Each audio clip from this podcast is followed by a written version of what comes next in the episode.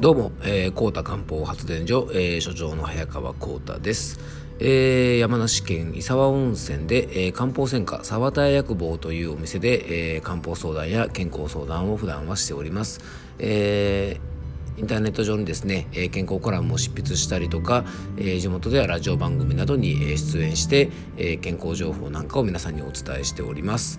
えー、っとちょっとお知らせがあるんですが、えー、っとですねあのオンタイムで聞いていただいている方には、まあ、タイムリーかもしれませんが2月6日の木曜日ですね、えー、午後、え1時40分からですね、えっと山梨県内では聞くことができるんですが FM 甲府というですねラジオ番、えラジオ局の、えラジモクネクストという番組に、え出演をいたします。あの山梨県外の方もですね、えっと FM 甲府のホームページからあのーラジオの番組聞くことができると思いますのであのもしよかったらですね是非聴いていただきたいと思います。あの番組と同じで、まあ、10分程度の出演なんですが、あの毎回ですね、えっと、月1でレギュラーで出演させてもらっていてちょっと健康についてですね、えー、お話をさせてもらってますあのその時その時のですね、まあ、あの季節に応じたテーマとかあのちょっと話題の健康情報なんかをですね、まあ、僕なりにあのちょっと解釈してお伝えするようにしてますので、えー、もしよかったらですね聞いていただきたいと思います。えーとですね、今日はですね何の話をしようかなってちょっといろいろ考えたんですがあのー、最近僕の周りですね、えっとまあ、私の僕のお客さんでもなんか非常に多いんですが、あのー、まあ、いろんな症状いろんな痛みの症状の相談って結構多いんですよ。あのー痛みというとですね、えー、例えば腰痛とか肩こりとかですね、まあそういう点もありますし、えー、頭痛ですとか、えー、生理痛ですとか、あのまあいろんな、まあ例えば歯が痛いとか、まあいろんな痛みの症状があるんですね。で、えっと、痛みっていうのはですね実はあのー、まあよくね痛いのは生きてる証拠だなんてちょっと荒っぽいことを言う方もいるんですが確かにそうで痛みを感じるってことはですね非常に大事なことなんですね。以前あのちょっと集中して痛みについて勉強してた時期がありましてその時に、えー、とちょっとまああの勉強した内容なんですがあの無痛症といってですね痛みを全く感じないあのそういう病気があるそうです。で僕らですね痛みを感じることによって実は体を守ってる部分ってあるんですね例えば、まあ、こんなこと本当にやっちゃ危ないですが、例えば自分の指をあの逆側に折り曲げますよね。そうすると、必ずどっかで痛いところがあります。で、痛かったら、これあの曲げるのやめますよね。ですが、えー、これ痛みをもし感じなかったら、もう骨が折れるまで、えー、曲げてしまうんですね。まあ、そういうふうにですね、まあ、ある意味あの僕らのこう行動を抑制するストップする、まあ、危険から回避するための一つのね、あのー、大事な働きなので、えーとですね、この痛みというものと僕ら上手に付き合っていかなきゃいけないんですね。で、えー、まあ病院でですねよく痛みで診察してもらって痛みの原因がある程度分かってるけど、まあ、治療がうまくいかないで僕のところに相談に来てくれる方なんかもいます。でそれとは別に、えーと、こういう方も多いんですね病院で本当にいろんな検査をしたんですがいわゆるですね悪いところがなかなか見つからないよくわからないとかですね、えー訴えるほど痛みの症状が見つからないとかですねそういうことって結構あるんですねでお医者様がですねいろんな検査をして病気の箇所とかですね炎症が起きたりあここが炎症を起こしてるから痛いんだなっていう場所があればねいいんですがそういうのがわからないとですね、まあ、お医者さんもなかなか治療のしようがないんですね。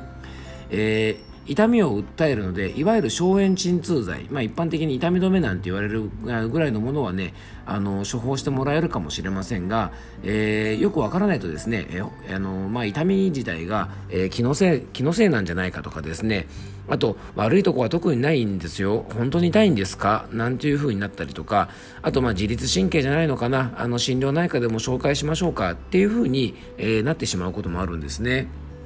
で、えー、こういうような症状の方は、えー、結構いらっしゃると思います。あのそこでですねなかなか納得がいかないで病院では悪いところがないって言われてもですねその方にしてみれば実際に痛いので何とかしたいと思って、まあ、僕のところにですね相談に来てくれることがあります、まあ、これってね一体どういうことなんでしょうか。えー、今日はですねストレスでなんで痛みが増すのかっていうことをねちょっとお話ししたいなと思います。で病院の検査で分からなかった場合に先ほど言ったようにですね、まああの、悪いとこは別にないとかえー、気のせいじゃないかとかっていうふうに言われた経験がある方もしかしているかもしれませんがこれもね決してあのお医者様たちは特にあの別にあの悪意があるわけでももちろんないし、えー、見放してるわけでもないんです。いわゆるお医者様として、えー、きちんとした診察をしてそれでもやっぱりいわゆるあの幹部が良くないわからない、え悪いところがないとなった場合はですね。まあそう言わざるを得ないんですね。ですからあの大前提としてあのそういう診察を下されたお医者様自身にはですね本当に悪いわけではないのでこれはあの西洋医学的に見て特に悪いところがないですよというですねまああの公平な目で見たあの診断結果ですのであのそれはある程度受け入れなきゃいけないと思います。ですがあの痛いものは痛いんですね。あのこれはですねある意味とても大事なとこなんです。でこういうですね病院の検査ではよくわからなかったような痛みに対して漢方っていうのはねとても有効だと思うんです。その理由はですね実は漢方の歴史にあってですね漢方っていうのはもともと血液検査やレントゲンや、まあ、CT とか MRI そういう画像診断なんて何にもなかった頃の医学なんですね。で患者さんの訴えと指針って言われる、まあ、患者さんをよく見て患者さんの話をよく聞いて患者さんにきちんと問診質問してで患者さんの体に触れてその状態を総合的に判断して体調を整える医学なんですね。えー、今の時代は僕らも病院での検査結果などを参考にしながら、まあ、相談を受けることが多いんですが、えー、漢方の本質からいくとそういうものがなかったり検査で悪い場所がなくてもお話を聞くことで訴えを整えることができると思います。では、えー、検査で痛みがわからない痛みの原因がわからない時の痛みの原因って一体何なんでしょうかね？えー、全てそのような痛みの原因が、まあ、そうであるっていうわけじゃないんですが原因の一つはき、あのー、やっぱね神経過敏だと思うんですね。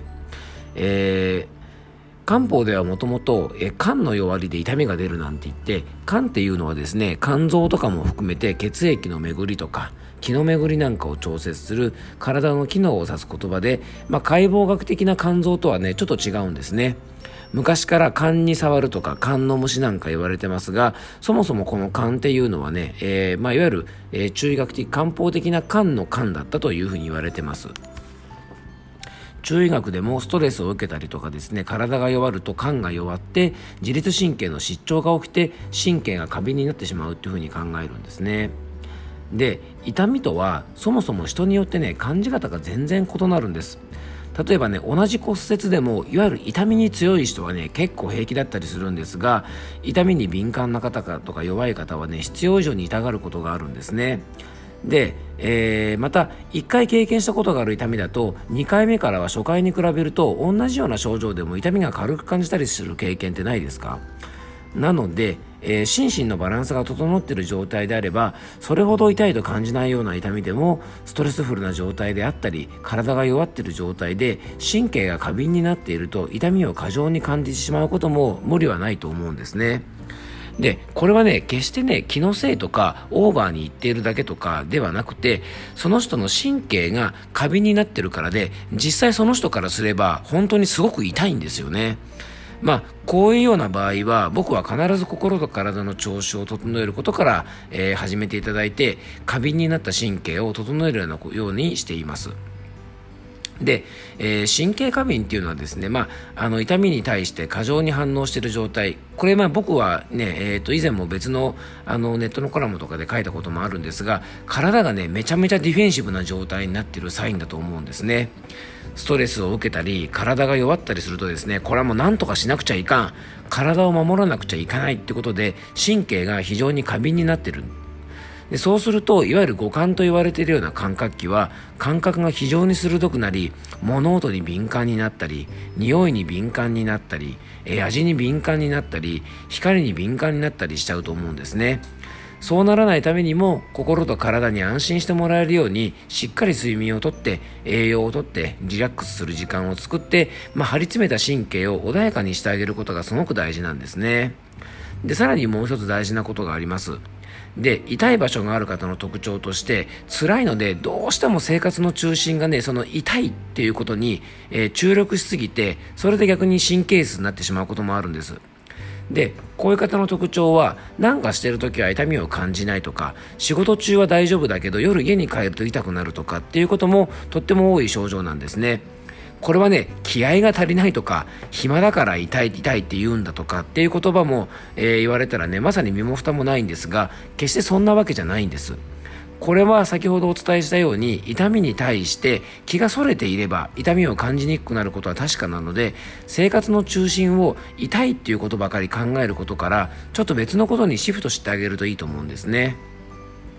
ですからできるだけ自分の趣味や、まあ、好きなことに時間を使ったりとかですねネットで何か調べるとしても痛み原因っていう感じでですねその病気のことばかり調べるのは本当に逆効果あの不安が増してですね、えー、余計痛みも増してしまいます。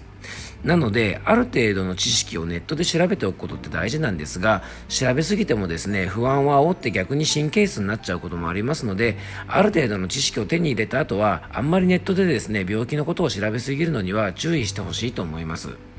でその分ネットを使うんだったら好きなアーティストのことを調べたり趣味のことを調べたりまあ思わず笑顔が出るような楽しみになるようなことにぜひ使っていただきたいと思います。ね、検査でわからない痛みっていうのは決して原因不明じゃないんですね。心と体の状態を1回ですねちょっとぜひしっかり確認していただいてご自分自身の状態を整えて、えー、見ていただけるといいかなと思います。えー、このようにですねよくわからない痛みなんかも含めて、えー、僕とですね漢方相談したいという方いらっしゃったら、えっと、ホームページ、え、問い合わせフォームとのリンクが、え説明の方に貼ってありますので、えお気軽に、えーと、ご連絡ください遠方の方はですねスカイプなんかでも、え相談もできますので、えお気軽に、えお声かけくださいえー、今日もですね、聞いていただいてありがとうございました。どうぞ、えー、素敵な一日をお過ごしください。ありがとうございました。